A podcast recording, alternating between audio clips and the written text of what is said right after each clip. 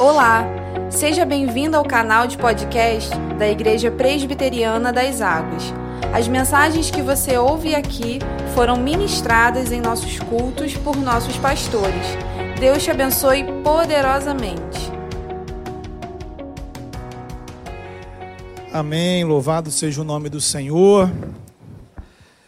Momento da gente ler e meditar na palavra de Deus. Quero convidar você a abrir a sua Bíblia no livro do profeta Jeremias. Jeremias capítulo 29. Jeremias capítulo 29, a partir do versículo 1. Os irmãos estão aqui presencialmente, você que está acompanhando aí de casa, separa esse tempo para ler, acompanhar a leitura e a explicação da palavra do Senhor. Tempo muito importante para as nossas vidas, tempo onde cremos o Senhor falará ao nosso coração. Vamos orar nesse momento, feche os seus olhos, peça ao Senhor a graça dele sobre a sua mente e seu coração.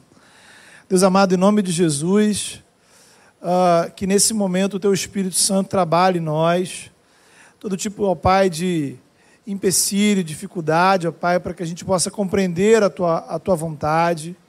Aquieta nossos corações, nossas almas, ó Pai. Aqueles irmãos que estão aqui presencialmente, quem está acompanhando de casa, aqueles que ouvirão a Tua palavra em outro momento. Deus amado, em nome do Teu Filho Jesus que o teu Espírito Santo poderosamente atue, ó Pai, nas nossas mentes e corações, para que a tua palavra seja transformadora, Senhor, que a tua palavra seja renovadora, que a tua palavra, Senhor, gere em nós a mudança de vida, Senhor, que precisa acontecer. Ó Pai, que todas as camadas da nossa vida, Senhor, que precisam ser transformadas, curadas, renovadas, modificadas, que assim sejam, Senhor, pela ação do Senhor, pela direção da tua palavra e para a glória do teu nome. Em nome do teu filho Jesus. Amém. Jeremias capítulo 29, a partir do versículo 1, a palavra de Deus diz assim: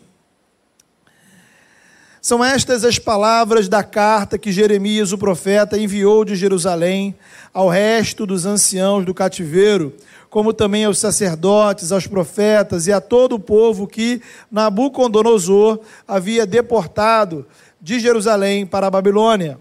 Depois que saíram de Jerusalém, o rei Jeconias, a rainha mãe, os oficiais, os príncipes de Judá, médio de Elasa, filho de Safã, e de Gemarias, filho de Ilquias, os quais Zedequias, rei de Judá, tinha o Senhor dos exércitos, o Deus de Israel, a todos os exilados que eu deportei de Jerusalém para a Babilônia. E esposas gerai filhos e filhas, tomai esposas para vossos filhos, e dai vossas filhas e maridos, para a paz da cidade para onde vos desterrei.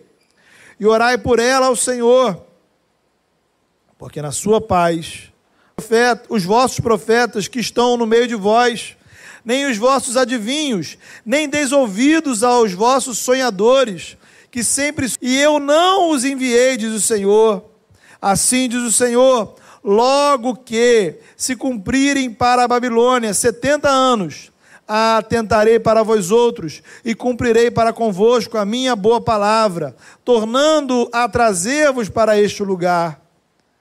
Eu é que sei que pensamentos tenho a vosso respeito, diz o Senhor. Pensamentos de paz e não de mal, para vos dar o fim que desejais. Então me invocareis, passareis a orar a mim e eu vos ouvirei. Buscar-me-eis e me achareis quando me buscardes de todo o vosso coração. Serei achado de vós, diz o Senhor, e farei mudar a vossa sorte Congregar-vos-ei de todas as nações e de todos os lugares para onde vos lancei, diz o Senhor, e tornarei a trazer-vos ao lugar de onde vos mandei para o exílio. Amém.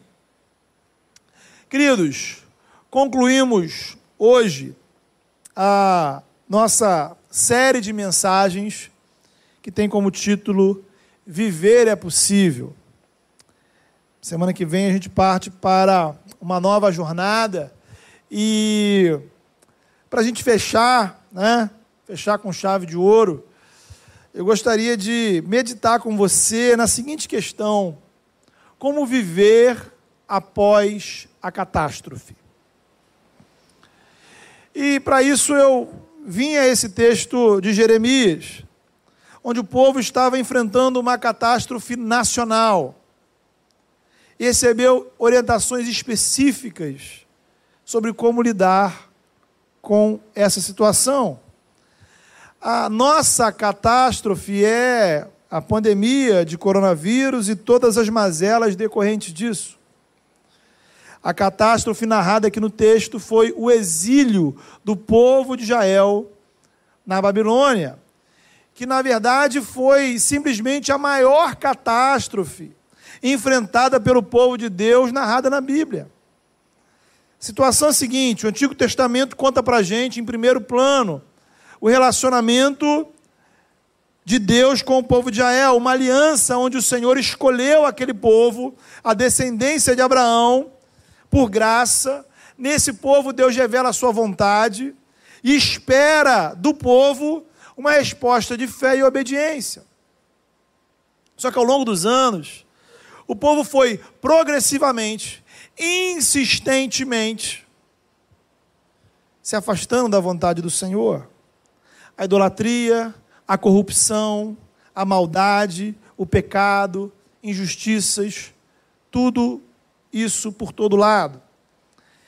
E Deus foi avisando, sabe, como um pai que vai advertindo o filho: olha, esse comportamento se você continuar assim, Deus foi enviando profetas que chamavam o povo à conversão, que chamavam o povo ao arrependimento, à mudança. E o povo, nem aí, tranquilão. Deus manda Isaías, Jeremias, Oséias, Amós, Miquéias, Abacuque, todos esses e muitos outros, dizendo: olha, se não houver mudança, o juízo chegará. Não adiantou. O juízo chegou. E o nome do juízo era Babilônia. A Babilônia era uma nação localizada onde hoje é a região ali do Iraque, do Irã, lá no Oriente Médio. E num determinado momento da história, a Babilônia se tornou a nação mais poderosa daquela região. Foram passando por cima de todos os povos ao redor. Quem resistia sofria mais.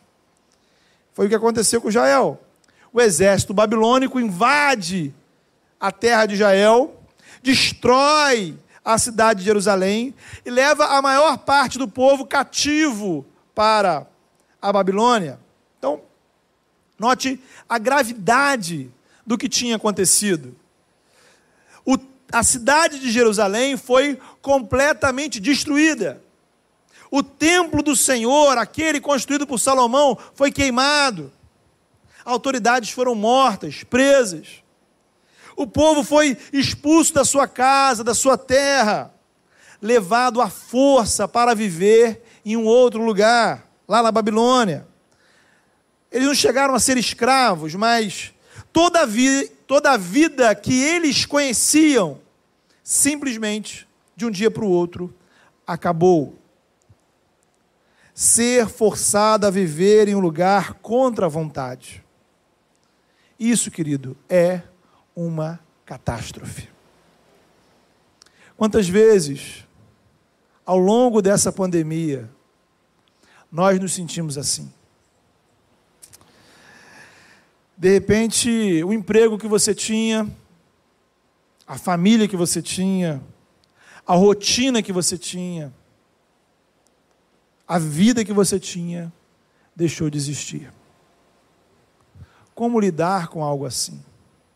Como lidar com uma situação como essa? E aí, queridos, entra o capítulo 29 de Jeremias. O profeta teve a bênção de ser preservado do exílio, ou seja, enquanto a maioria do povo foi para a Babilônia, ele permaneceu em Jerusalém. Deus então coloca em seu coração palavras de orientação para o povo que estava lá. justamente para tentar responder a pergunta: o que fazer agora que a catástrofe veio? Como lidar, como viver diante dessa circunstância? Conteúdo da carta, mensagem de Deus para o povo, mensagem de Deus para mim e para você, que fomos forçados a viver nessas circunstâncias. Crise por todos os lados. Louvado seja Deus, porque Ele não nos deixa sem orientação, sem direção, mesmo nos momentos mais difíceis, mesmo quando passamos por catástrofes que merecemos, Ele nos dá direção. Então, lição número um, meu querido. Anota aí, guarde aí no seu coração, anota para compartilhar nos seus núcleos durante a semana. Primeiro lugar, cuidado. Cuidado com o que você ouve. Cuidado com as falsas profecias. Os falsos profetas eram ou eram um problema tão sério naquela época quanto são hoje em dia. Não faltavam pregadores, não faltava gente falando em nome de Deus, mas faltavam pessoas falando a palavra de Deus. Veja o versículo 8 e 9. O Senhor vai dizer: Não se deixem enganar pelos profetas que estão aí no vosso meio. Ou seja, note bem, existiam profetas lá na Babilônia. O texto continua dizendo: Não deis ouvidos aos vossos sonhadores, que sonham segundo o vosso desejo. Eles pregavam o que o povo queria ouvir. Versículo 9. Deus está dizendo: eles contam mentiras em meu nome, mas eu não os enviei. Querido, quando a catástrofe chega em nossas vidas, ficamos desorientados. É, uma, é um diagnóstico de uma doença que você não esperava, a perda de um ente querido, um casamento à beira do divórcio, um ato de violência contra você, decepção com pessoas, frustração com o seu melhor amigo, uma besteira que você fez, algo ruim que fizeram contra você. Eventos que nos deixam atônitos, perplexos, sobretudo fragilizados. E aí, é no momento de fragilidade emocional, é no momento de fragilidade espiritual que acabamos por dar ouvidos a todo tipo de palavra orientação. O texto está dizendo o seguinte: veja você, falsos profetas existem. Então você precisa entender: falsos profetas existem, pessoas que falam em nome de Deus, mas que não foram enviadas por Deus. São enganadores, são mentirosos, usam o nome de Deus para nos confundir. Capítulo 7 do Evangelho de Mateus, Jesus vai dizer: cuidado com os falsos profetas. Jesus diz que eles são ovelhas disfarçadas, aliás, lobos disfarçados de ovelhas. Então, eles se apresentam como ovelhas, mas são lobos. Muitos, Jesus vai dizer, muitos dirão: profetizamos em teu nome, expulsamos demônios em nome de Jesus fizemos milagres em nome de Jesus. Ou seja, eles vão ostentar que usaram o nome de Jesus para N coisas. Ao longo da caminhada deles, o nome de Jesus esteve nos lábios, nas palavras, nos discursos. Mas Jesus diz uma palavra muito séria. Ele diz: eu nunca vos conheci. Então, querido, o falso profeta, compreenda, o falso profeta não é alguém que nega o nome de Deus. Não é alguém que nega o nome de Jesus. Ao contrário, eles falam de Deus, eles falam de Jesus. Porém, o que eles falam nada tem a ver com a vontade do Senhor revelada na palavra. Então, eles usam o nome de Deus, o nome de Jesus, para pregar suas próprias opiniões, interesses. Incorrem no pecado do terceiro mandamento: Não tomarás o nome do Senhor teu Deus em vão. Lobos disfarçados de ovelhas. Por quê? Porque pregam o que as pessoas querem ouvir. São palavras de efeito, são palavras bonitas, palavras gostosas, palavras que nos fazem bem, palavras motivadoras.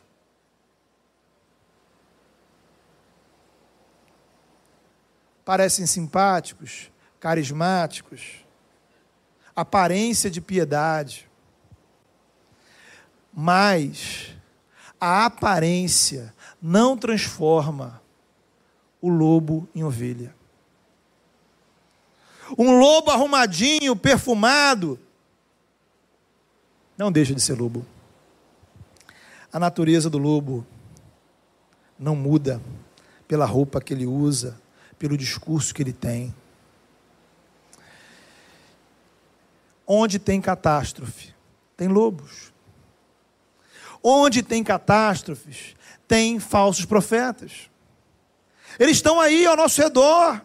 Eles tentam se aproveitar do seu sofrimento, da sua angústia, da sua dor, tentam manipular a sua fé, de modo que a primeira lição que o Senhor passa para aquele povo que estava lá perplexo diante daquele cenário.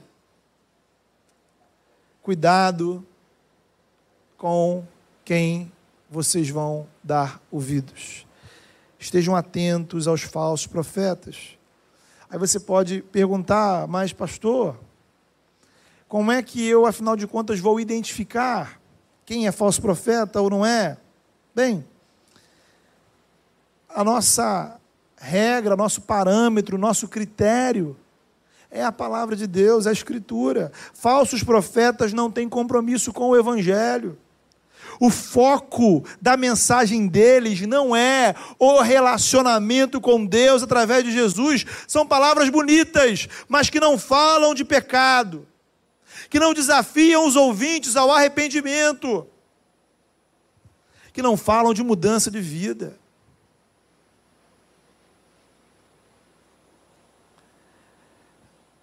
Se acham geralmente donos da verdade, todo o cristianismo está errado, apenas eles estão certos. Se apresentam como se a autoridade deles fosse inquestionável. Se fundamentam em versículos isolados. E o que eles oferecem é a fé neles. Precisamos acreditar neles, no que eles fazem, no que eles dizem. Querido, nada disso é evangelho. Só é evangelho quando o que lhe é oferecido é o relacionamento com Deus através de Jesus, baseado na Escritura. Só é evangelho quando te mostram que você é pecador, que todos nós somos e que pela justa e santa, pela perfeita e santa justiça de Deus, nós merecemos a condenação é evangelho, quando o que é apresentado é a graça de Deus com clareza, de que na cruz Deus pagou o preço pela sua vida. Jesus morreu em seu lugar. É evangelho tão somente quando a ênfase está na salvação pela graça, por intermédio da fé em Cristo. Salvação que começa nessa vida e é eterna, porque terá como plenitude novos céus e nova terra, trazidos por Jesus só é evangelho quando você é desafiado a viver uma vida de discípulo, negando a si mesmo, tomando a sua cruz e servindo ao Senhor de acordo com a direção que Ele aponta para a sua vida. Fora isso, queridos, não é evangelho, não é, é enganação. é ilusão religiosa, profecia falsa. Pessoas falando em nome de Deus, mas que não foram enviadas pelo Senhor. Tinha um monte desses lá na Babilônia e tem um monte desses ao nosso redor.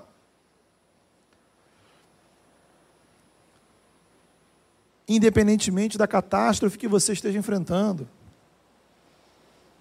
não dê ouvidos à falsa profecia.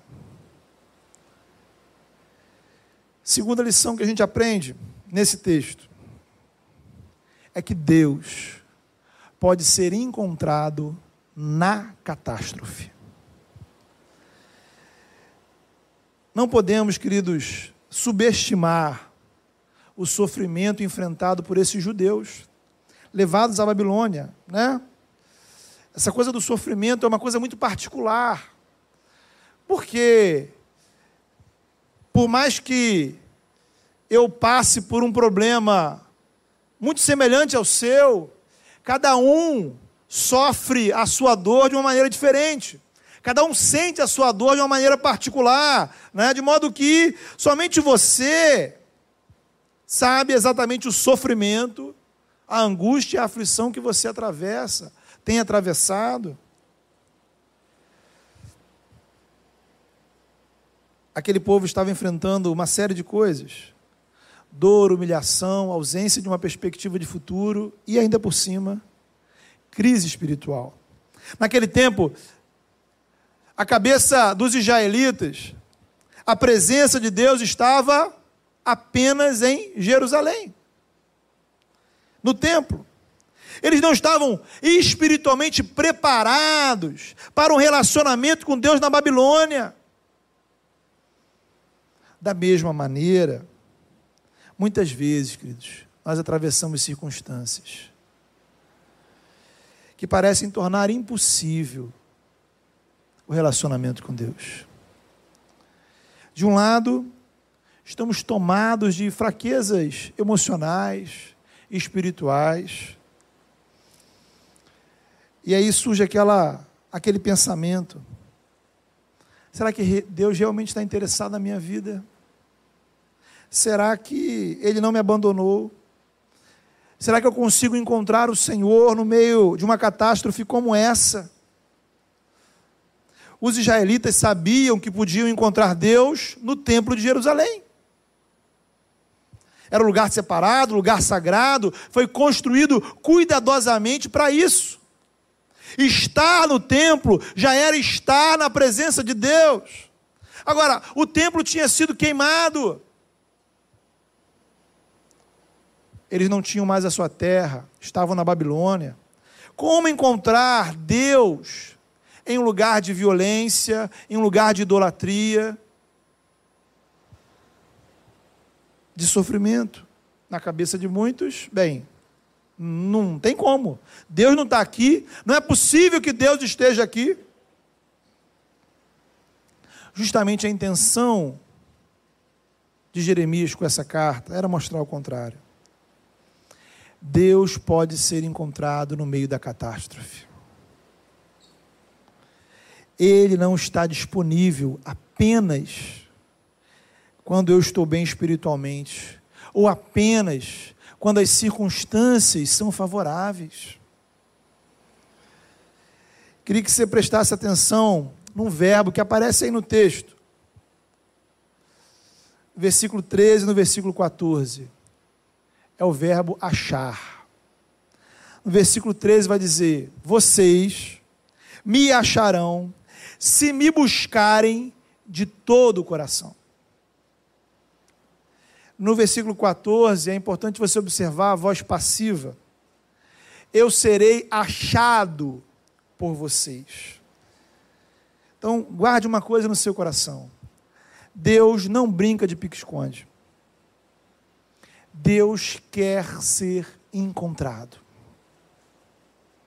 Circunstância alguma nos impede de encontrar Deus.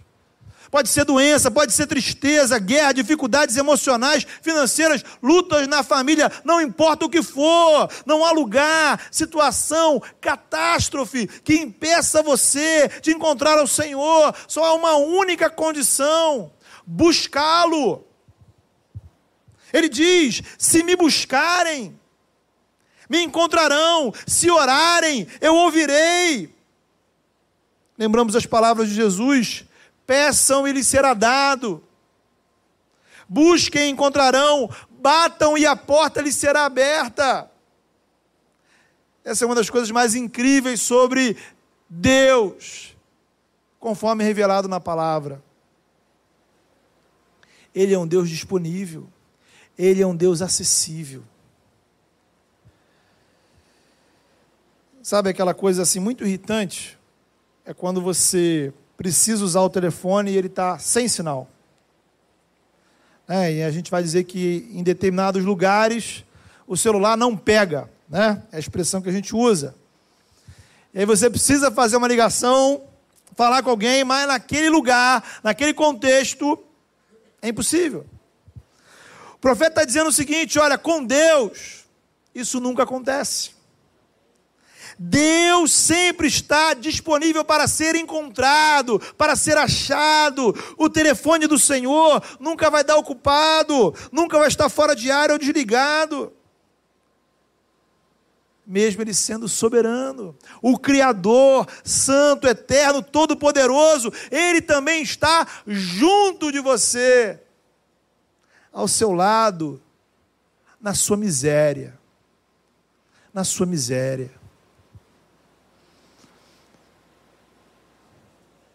Ele é o alto e sublime, que também habita com contrito e humilde de espírito. O salmista vai dizer: O Senhor está perto daqueles que o buscam. Olha que frase muito interessante. O Senhor está perto daqueles que o buscam. Quem busca, o Senhor está perto, automaticamente. Note que isso não significa que Deus está disponível para realizar suas vontades. Como já falamos inúmeras vezes, Deus não é o tipo de mágico da lâmpada, né? Mas muito melhor do que você encontrar qualquer bênção é você encontrar o autor das bênçãos. Jeremias estava dizendo: Olha, vocês não têm mais o templo, vocês não têm mais Jerusalém, mas vocês continuam tendo o Senhor. Se vocês me procurarem, vocês me acharão. A presença de Deus, querido, está disponível a você. Não importa o tamanho da catástrofe que você esteja enfrentando. A nossa dificuldade nessa linha de raciocínio é que não encontramos Deus por quê? Porque não procuramos. Porque não procuramos. Estamos procurando as coisas erradas. E o pior é quando a gente procura coisas erradas, a gente acha. A gente acha. Quando a gente procura gente para falar o que a gente quer ouvir, você vai achar. Quando você procurar coisas erradas para fazer, você vai achar. Agora, Deus não está se escondendo de você. O Novo Testamento vai mostrar que, ao contrário, Deus está nos procurando. Jesus vai dizer lá em João capítulo 4: Ele está à procura de verdadeiros adoradores. Deus quer te achar. Deus está te procurando. Ele quer que você descubra a alegria da comunhão, a alegria de viver na presença dEle, a segurança de ter Ele como Pai. Que você entenda o significado de uma vida no reino de Deus. Como viver após a catástrofe? Em primeiro lugar, você precisa ter muito cuidado com as falsas profecias, os falsos profetas. Em segundo lugar, Busque a presença de Deus, mesmo em meio à catástrofe. Deus está te esperando. E em terceiro lugar, e talvez o mais desafiador, é preciso encarar a catástrofe como uma missão. A grande pergunta é: quem enviou o povo de Israel para a Babilônia? Quem levou eles para lá? Quem nos enviou para essa rua, esse bairro, essa cidade, esse país? Quem permitiu que essa igreja fosse estabelecida aqui? Quem permitiu que a pandemia acontecesse? Quem permitiu que as catástrofes chegassem à sua vida? Eu acho que você já sabe a resposta. Está aí no versículo 7. Procurai a paz da cidade para onde vos desterrei. Outra tradução diz: a cidade para onde vos desportei, deportei cidade para onde os enviei. Quem, em última análise, foi o responsável para o povo ir para a Babilônia? Alternativa A: o rei da Babilônia. Alternativa B: a incapacidade política militar do rei Israel. Alternativa C: foi azar, destino, má sorte coisas que acontecem. E a resposta está na opção D de Deus. Quem enviou o povo para aquela cidade foi o Senhor. Queridos, sabemos que é muito difícil, sabe? Muito difícil a gente reconhecer a presença de Deus em nossas tragédias pessoais. Vem aquela pergunta: como Deus poderia permitir isso? Alguns passam a reclamar do Senhor. Outros tomam isso como prova de que Deus não existe. Mais uma vez, a gente repete, enfatiza a sua dor, a sua catástrofe. Só você sabe o quanto ela é pesada para você, o quanto ela é difícil para você, o quanto ela é complicada para você atravessar. Porém, há um uma forma diferente de você encarar essa questão. Para início de conversa, precisamos lembrar que vivemos em um universo que teve toda a sua realidade afetada pelo pecado. Todos os seres humanos e a própria natureza não funcionam como deveriam funcionar. Então esse mundo não é o paraíso, ele deixou de ser. De modo que o que a gente deve esperar nesse mundo, justamente, são coisas ruins. Pecado, incredulidade, a morte, forças malignas, tudo isso atua nessa realidade. De modo que, mesmo os servos mais fiéis do Senhor passarão dificuldades. Também não podemos esquecer que existem, então existem catástrofes, digamos assim, que não podem ser evitadas, que chegam para todos nós. Em contrapartida, existem catástrofes que sim, podem ser evitadas, mas que acontecem porque você não dá ouvidos à voz do Senhor. Quantas vezes Jeremias chamou aquele povo ao arrependimento? Não ouviram? Quantas vezes o Senhor tem chamado você a uma mudança de vida? Quantas vezes o Senhor tem chamado você à conversão? Quantas vezes o Senhor tem chamado você à mudança de comportamento, à mudança de mentalidade? Você tem ouvido?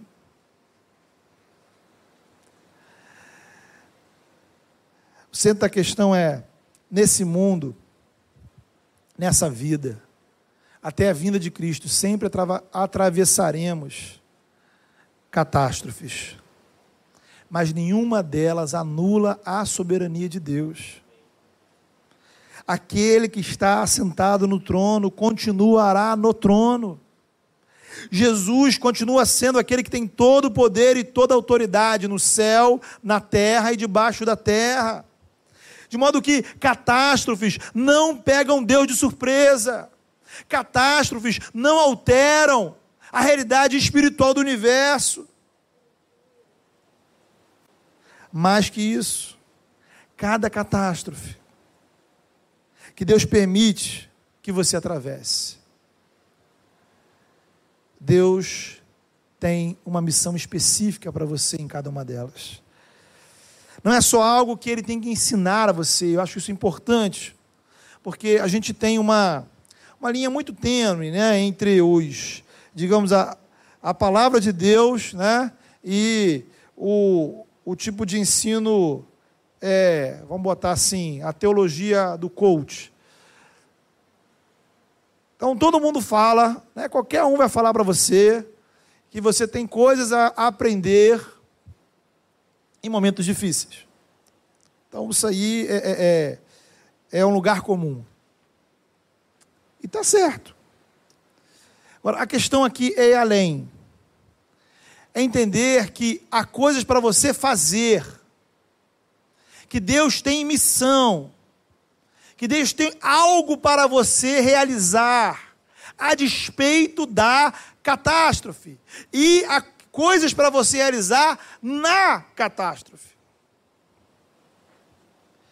Porque diante de situações assim, muitos ficam paralisados. Bem, o que, é que eu vou fazer agora? Né? Outros procuram culpados. Outros seguem uma agenda egocêntrica, tipo assim, bem, a partir de agora, né, eu só vou pensar em mim, né? não tenho mais tempo nem condições de pensar em mais nada. A resposta de Deus para os israelitas foi: vocês estão na Babilônia, é ruim para caramba, mas vocês estão aí porque eu coloquei vocês aí. E tem muita coisa para vocês fazerem aí. Não é que a catástrofe era boa. Deus não escondeu, isso também é muito importante, que eles estavam ali por causa do pecado deles, porque não deram ouvidos ao Senhor, sabe? A Bíblia, ela não esconde da gente a realidade do mundo. A Bíblia não finge que o mundo é um lugar legal. De maneira nenhuma. As desgraças do mundo são mostradas de maneira escancarada. A Babilônia não era o jardim do Éden. mas ainda assim era o lugar da missão. Deus nos colocou aqui, Deus colocou você nessa circunstância, Deus colocou você nesse contexto, Deus permitiu que essa catástrofe chegasse na sua vida, e Ele tem um chamado a você, querido, veja a incrível graça de Deus também nesse aspecto, porque ele transformou o castigo que eles mereciam em uma oportunidade missionária. Deus está falando para eles: olha, vocês não são coitadinhos sofredores. Vocês são missionários que o Senhor colocou na Babilônia. Então a gente não pode, querido, se apoiar, ou se basear, ou se justificar em qualquer sofrimento, por pior que ele seja, para não servir o Senhor. E eu não quero que você entenda isso do tipo assim, poxa.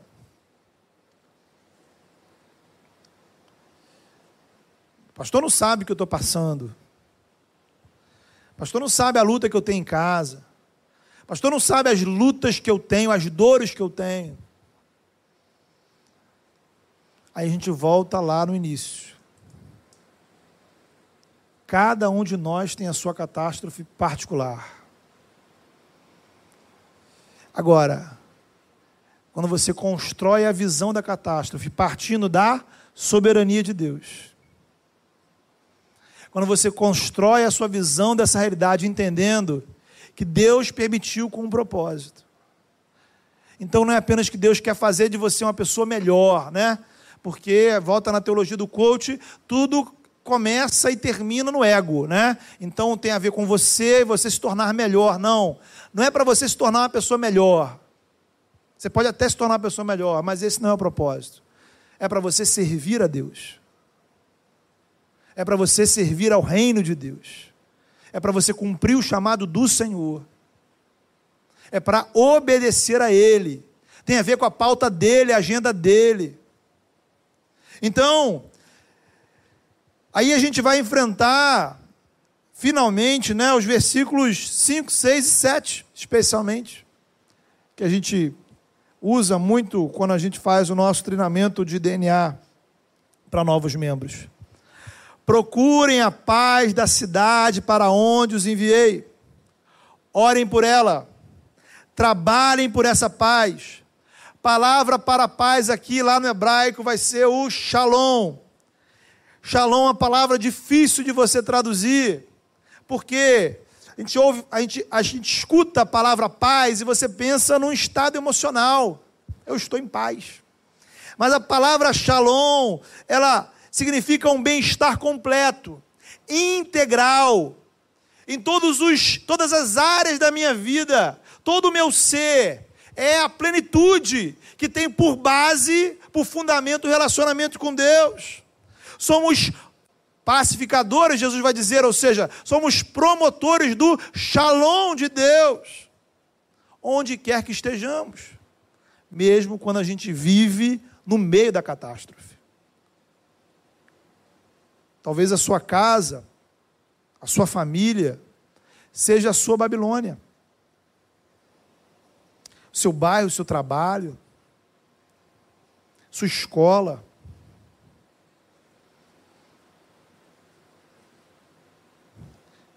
cada parte da sociedade que vivemos, aí você vai dizer assim, né? Mas eu não escolhi. Eu não escolhi essa família, não escolhi essa rua, não escolhi esse trabalho, não escolhi essa escola, não escolhi esse lugar.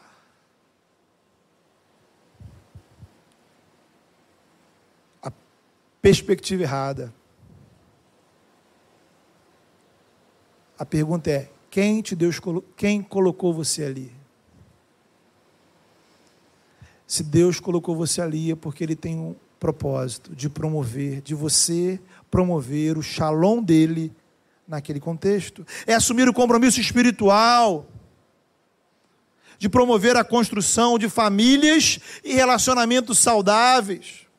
É promover o shalom na sua rua, no trânsito, nas redes sociais, na faculdade, no seu trabalho, no exercício da sua profissão. Promover o shalom é combater a pobreza, a fome, o desemprego, a miséria, a violência. Ou seja, tem muita coisa para você fazer em prol do reino. No seu dia a dia. Sem ser no domingo. E apesar das catástrofes. Muita coisa para a gente fazer em prol do reino quando a gente não está dentro da igreja. Isso não exclui, compreenda bem, a pregação do Evangelho. Ao contrário, isso inclui. Porque o shalom é de Deus e tem por base o relacionamento com Deus. Então, o, o shalom não é simplesmente o tipo de vida feliz, mas é o tipo de realidade que decorre da comunhão com o Senhor. De modo que o nosso modelo de vida o povo estava na Babilônia, mas o profeta está dizendo o seguinte: olha, o nosso modelo não é o da Babilônia, o nosso padrão não é o da Babilônia. Nós temos um outro padrão. É nesse padrão que eu preciso me modelar, viver e promover. Por isso a promoção do Shalom envolve a igreja, porque nela nós somos desafiados animados, ensinados a viver na Babilônia. Cada igreja deveria ser uma espécie de pequeno shalom dentro da cidade, para que a partir da igreja a cidade seja impactada. Essa é a nossa missão. Esse é o nosso DNA e os irmãos que já são membros da igreja conhecem isso exaustivamente. Então, queridos, queria terminar repassando um pouquinho do que a gente falou e apontando o último item. Como viver após as catástrofes. Em primeiro lugar, cuidado com quem você ouve. Cuidado com o que chega ao seu ouvido. Cuidado para que você não dê ouvidos a gente que diga ou fale o nome de Deus, mas na verdade não tem nenhum compromisso com o Senhor. Segundo lugar, busque o Senhor. Eu sei que É dolorido, é um momento de lágrimas, de angústia, de sofrimento. Mas você pode encontrar o Senhor, o Senhor quer ser encontrado por você. É muito bela a expressão quando ele diz, né? Serei achado por vocês. Deus se deixa achar, independentemente de quem o procure. Notou isso? Ele se deixa achar por qualquer um, qualquer pessoa, qualquer um de nós. Ele se deixa ser encontrado. Ele se deixa ser encontrado por você, que o procura agora. E em terceiro lugar, nessa catástrofe,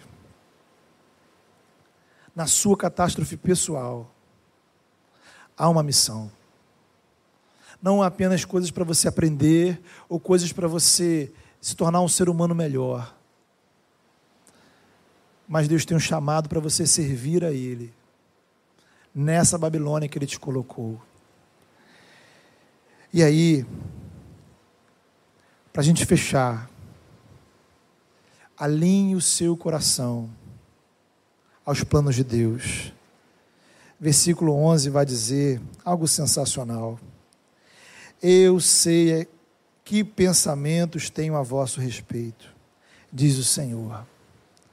Pensamentos de paz e não de mal O Senhor tem futuro e esperança para a sua vida.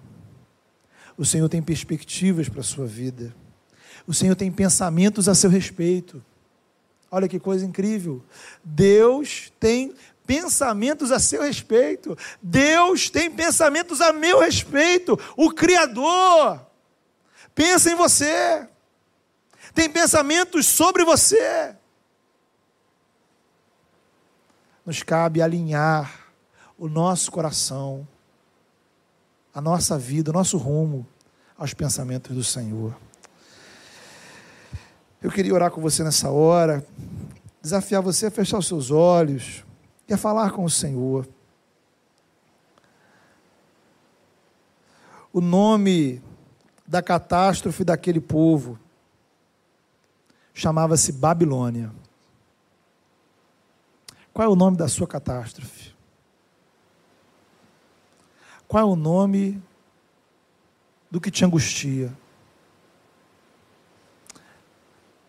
É um problema financeiro? É o seu casamento? É uma questão de saúde? É uma questão emocional?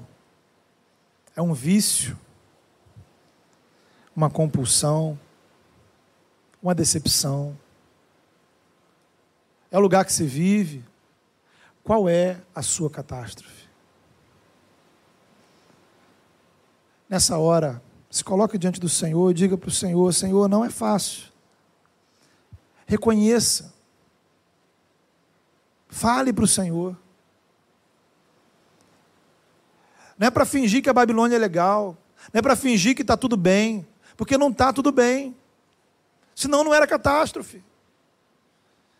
Então a coisa começa da sua sinceridade de você dizer: Senhor, isso aqui está ruim para caramba.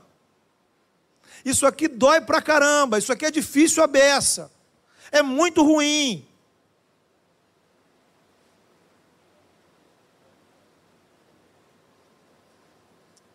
Mas o Senhor está ao seu lado. O Senhor está juntinho de você. Você pode achá-lo. E isso tudo que está acontecendo na sua vida, nisso tudo, há um propósito. Algo para você fazer. Coisas para você fazer. E é nos pensamentos do Senhor que você precisa voltar a sua atenção. Fale com Deus. Deus, em nome de Jesus. Ah, Pai, Tu sabes, ó Deus, das nossas catástrofes. Pai, porque muitas vezes, ó Pai, como o povo de Israel, Senhor, as nossas catástrofes, ó Pai, são resultado dos nossos próprios erros, das nossas falhas, dos nossos pecados. Ou ainda, Senhor, talvez a gente não consiga entender o porquê isso aconteceu. Mas de repente, ó Pai, a nossa vida foi tomada por angústia, luta, dificuldade, dor, problemas. Em nome de Jesus, ó Pai. Permita que os teus servos, ó Pai, achem o Senhor nessa hora, Senhor. Que o Senhor seja encontrado, Senhor, por teus servos nesse momento. Que haja um encontro, ó Pai, deles com o Deus Todo-Poderoso. Porque nesse encontro, Pai, há a paz, a salvação, a conversão, a transformação de vidas. Senhor, em nome de Jesus, nos permita, Senhor, encontrar o Senhor, achar o Senhor no meio das nossas catástrofes. Ó Pai, desvia a nossa atenção, Senhor, dos falsos profetas, ó Pai, das mensagens enganadoras. Senhor, em nome de Jesus, que não possamos dar ouvidos, ó Pai, a mentiras faladas em Teu nome. mas que os nossos ouvidos, ó Pai, estejam atentos e vigilantes àquilo que o Senhor tem a nos dizer. E que assim, ó Pai, que a tua paz, que o teu shalom preencha o nosso coração. Que a nossa vida, Senhor, experimente do shalom do Senhor que a nossa vida, Senhor, experimente a paz da tua presença. E que a paz do relacionamento com o Senhor, ó Pai, leve paz para todos os demais relacionamentos que a gente tem, para todas as dinâmicas da nossa vida. E que sejamos, ó Pai, de fato, promotores, ó Pai, desse estalão. Ajuda-nos, ó Pai, a entender a missão e o significado dessa catástrofe, ó Pai. Não apenas, ó Pai, para sermos pessoas mais, ó Pai, inteligentes, mais bem preparadas, mais maduras. Mas, ó Deus, queremos ser segundo o teu coração e fazer o que o Senhor quer que nós façamos. Ó Pai, que a gente possa alinhar os nossos corações aos teus pensamentos. Louvado seja o teu nome, ó Pai, porque o Senhor tem pensamentos a nosso respeito. E são pensamentos de paz, ó Deus. São pensamentos de bem, Ó Deus, em nome de Jesus, que nosso coração, que o rumo das nossas vidas esteja alinhado, Senhor, aos pensamentos do Senhor, para a glória do Teu nome, em nome do Teu Filho Jesus. Amém.